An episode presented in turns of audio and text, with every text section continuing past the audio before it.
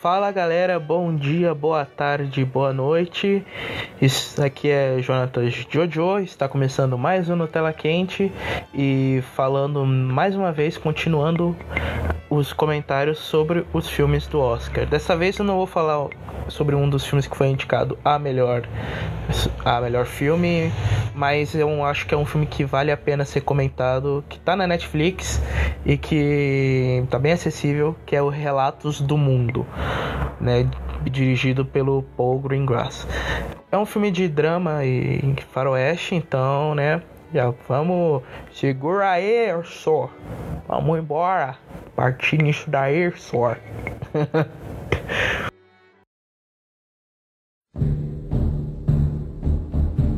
Bem, uh, no filme nós basicamente acompanhamos o personagem Tom Hanks, capitão Jefferson Kyle Kidd, logo após o final da Guerra, da Guerra Civil Americana, é, onde ele, ele trabalha como jornalista, por assim dizer. Ele vai de cidade em cidade onde ele espalha as notícias é, pro, pro mundo. Quer dizer, para as pessoas da cidade, já que em, em século XIX, né, quase ninguém sabia ler.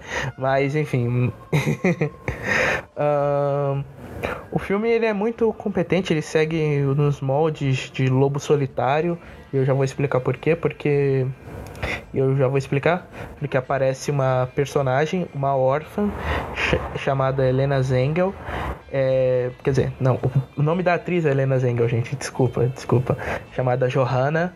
E ele tenta levar ela para o que sobrou da família dela, para os tios, para eles poderem cuidar dela. É, o filme, como eu disse, ele segue nos moldes do Lobo Solitário, onde um, um, um andarilho ele pega para cuidar de uma ele pega uma criança e começa a cuidar dessa criança enquanto segue a sua jornada. E é basicamente isso. O filme ia ser lançado pela Fox, mas devido a a fusão, a compra da Disney, pela, a compra da Fox pela Disney, o projeto foi transferido para, o Uni, para a Universal. E em 2020 a Netflix comprou os direitos de distribuição mundial, excluindo os Estados Unidos, e por isso que ele está aqui no Brasil hoje. Esse não é um filme original da Netflix, é um filme exclusivo, tá? Isso não significa que seja original, é apenas exclusivo deles.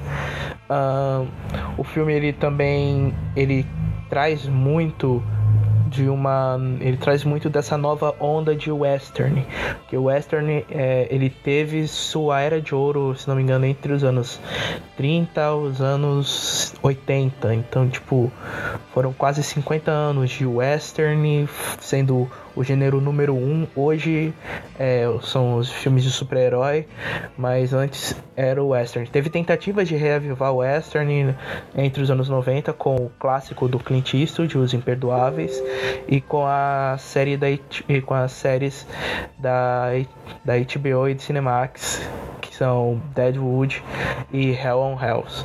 No entanto, logo após o lançamento de Django Livre, né, o filme do, Clint Tar do, do Quentin Tarantino, o gênero parece que ele está voltando aos poucos em uma nova onda, é, trazendo uma nova linguagem, trazendo novos clássicos, como foi não só o caso de Django Livre, mas também Os Oito Odiados, também Tarantino, é, o filme do Deadwood e, e também o Regresso, o filme do Inhárito. É, o filme, como eu já disse, ele é dirigido pelo Paul Greengrass, que é amigão do Tom Hanks, né? É, ambos já trabalharam juntos em Capitão Phillips e ele é bem conhecido pela, pelos filmes que ele fez para a franquia Jason Bourne. Ele dirigiu Supremacia Bourne Ultimato Bourne e Jason Bourne de 2016. Uh, o, o Ambo, ele é um cara que sabe trabalhar muito bem a ação, muito bem os momentos de tensão, em, em os, você fica tenso em vários momentos da, da trama, até que ele, ele, também sabe trabalhar bem os momentos de tranquilidade, a direção dele é bem sutil, é, é a fotografia é linda, a fotografia desse filme é linda demais Sério, vocês têm que assistir. É um filme feito para ser visto no cinema, mas devido à pandemia ele acabou indo pro streaming mesmo. É... Então, eu, eu, esperava que quando esse filme saísse ele fosse indicado a melhor filme ou, a, ou pelo menos ganhasse uma indicação a melhor ator ou atriz pro Tom Hanks e a Helena Zengel, que eles estão incríveis no papel, sério, eles estão incríveis no papel deles. Um, enfim, né? Relatos do Mundo, ele é um filme bacana, um filme muito bom de western que eu recomendo bastante vocês assistirem. É, ele foi indicado a quatro, a quatro prêmios Oscar, em, que foram